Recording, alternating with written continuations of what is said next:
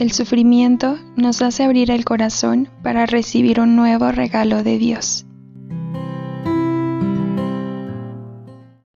Hola a todos y bienvenidos a Amayas, lo que quieras, un podcast en donde juntos nos acompañaremos en este proceso de crecimiento espiritual, en este proceso para poder llegar a ser santos, para poder llegar al cielo, para poder llevar a Dios con nosotros a todos lados y compartir con Él toda nuestra vida, todo lo que somos y todo lo que queremos ser. Yo soy Mari González y bienvenidos a este episodio, del sufrimiento a la paz. ¿Cómo pasar del sufrimiento a la paz? Primero es importante que entendamos que la búsqueda de la evasión del dolor forman parte de nuestra naturaleza. El buscar no sentir tristeza, ansiedad, tensión, el buscar estar felices y contentos todo el tiempo. Pero esto en ocasiones puede provocar muchos más dolores y que sean más difíciles de sobrellevar. No se puede evadir el sufrimiento. Muchas veces lo combatimos, lo reprimimos, buscamos soluciones rápidas y fáciles para deshacernos de él, pero en ocasiones no se puede. George Eliot, una escritora británica, decía, que uno de los beneficios más significativos del sufrimiento se encuentra en que genera un profundo respeto por la realidad. Nosotros podemos recibir muchas cosas gracias al sufrimiento.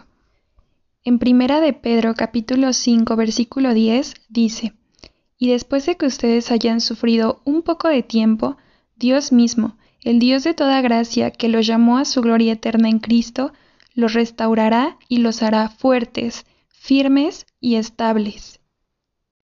También en Romanos capítulo 5, en el versículo 3 y 4, dice, Mas aún nos gloriamos en nuestros sufrimientos, porque sabemos que el sufrimiento produce perseverancia, la perseverancia entereza de carácter, la entereza de carácter esperanza. Dios nos hace la promesa de que después del sufrimiento vienen cosas mejores, que nos va a hacer fuertes, firmes y estables, que además nos va a dar perseverancia, entereza de carácter y esperanza. La sabiduría emerge de las situaciones complicadas. Cuando nos sentimos bien, es raro que nos detengamos a cuestionarnos sobre las dificultades, sobre nuestra vida. En cambio, un momento difícil nos hace salir de nuestra zona de confort y nos hace reflexionar. Con esto podemos entender que el sufrimiento nos hace más resistentes y además nos hace capaces de superar las dificultades. Helen Keller, una escritora, oradora y activista política sordociega estadounidense, decía, El carácter no puede desarrollarse cuando hay tranquilidad y todo es fácil. Solo pasando por la experiencia de la prueba y por el sufrimiento se puede fortalecer el alma, clarificar la visión inspirar la ambición y alcanzar el éxito. Tenemos que aceptar nuestras limitaciones. Esto nos va a dar humildad, humildad para aceptar que las cosas no siempre son como nosotros queremos, que somos seres vulnerables, que todas las personas pasamos por malos momentos y que debemos darnos permiso de sentir esa emoción universal. Mientras preparaba el episodio, estaba leyendo un artículo y en el artículo, casi al final, decía, un conocimiento teórico del sufrimiento tiene tan poco sentido como una descripción teórica del color azul para una persona ciega. No podemos saber qué es el sufrimiento sino hasta sentirlo, y sentirlo de verdad, no evadirlo, no tenerle miedo, y saber que es algo que no podemos evitar. Porque para conocer hay que experimentar, y no es fácil, no es fácil aceptar que el sufrimiento, por más doloroso que sea, nos puede traer beneficios.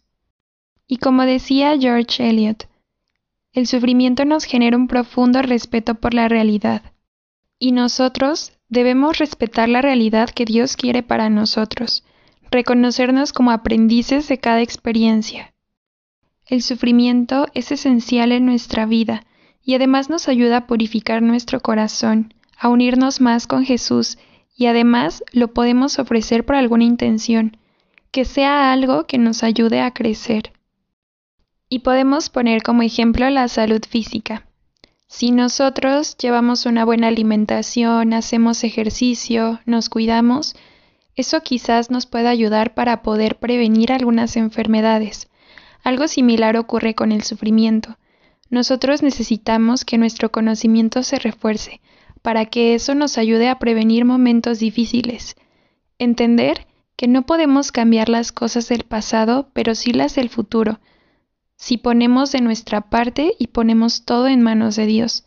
Aceptar los momentos complicados que Dios quiere poner en nuestra vida, abrazarlos y recibirlos como una semilla que se va a sembrar y que nos dejará un bonito regalo, solo si le dedicamos tiempo de sentir y de aprender. También debemos de dejar claro que no debemos buscar el sufrimiento solo por sus beneficios, Solo Dios sabe en qué momento. Él tiene el control de nuestra vida y además podemos confiar en Él. San Juan Pablo II decía, no desperdicies tu sufrimiento. Hay que sacarle el mayor jugo posible. En el Catecismo de la Iglesia Católica, en el numeral 1505, dice que por su pasión y muerte en la cruz, Cristo ha dado un nuevo significado al sufrimiento. Cristo sufrió por amor a nosotros. No consideremos al sufrimiento como un enemigo, sino como un fiel compañero de vida que nos pondrá pruebas para sacar lo mejor de nosotros, como un amigo que se preocupa por hacernos más fuertes, al que le importa el resultado de lo que trabajamos en ese momento de dificultad. Solo así podemos llegar a la paz. A Dios le interesa cómo nosotros recibimos el sufrimiento, si nos enojamos, quejamos, reclamamos y tomamos una pésima actitud, o si en cambio reflexionamos, aprendemos y crecemos tomados de su mano. En Eclesiastes capítulo 7, versículo 14 dice, Disfruta de los días felices y en los días adversos reflexiona. Dios hizo que sucedan unos a otros. Y por último, me gustaría enseñarles un llamado que nos hizo Dios a gozar cada circunstancia de la vida, a buscar el equilibrio en nuestra vida. Eclesiastes capítulo 3 del versículo 1 al 8. Hay un momento para todo y un tiempo para cada cosa bajo el sol, un tiempo para nacer y un tiempo para morir, un tiempo para plantar y un tiempo para arrancar lo plantado, un tiempo para matar y un tiempo para curar, un tiempo para demoler y un tiempo para edificar, un tiempo para llorar y un tiempo para reír, un tiempo para lamentar y un tiempo para bailar, un tiempo para arrojar piedras y un tiempo para recogerlas, un tiempo para abrazarse y un tiempo para separarse, un tiempo para buscar y un tiempo para perder, un tiempo para guardar y un tiempo para tirar un tiempo para rasgar y un tiempo para coser, un tiempo para callar y un tiempo para hablar, un tiempo para amar y un tiempo para odiar, un tiempo de guerra y un tiempo de paz. Ahora hagamos una oración todos juntos. Señor, ayúdame a recordar el sol cuando esté lloviendo y la lluvia cuando el sol me quema cuando gane algo, que la posibilidad de fracaso me haga humilde, y cuando pierda, tenga presente tiempos victoriosos. Después de gozar con la gente, ayúdame a valorar la soledad, y al sentirme solo, concédeme buenos amigos. Ayúdame a vivir intensamente la vida con profundidad y equilibrio que me lleven a ti. Amén.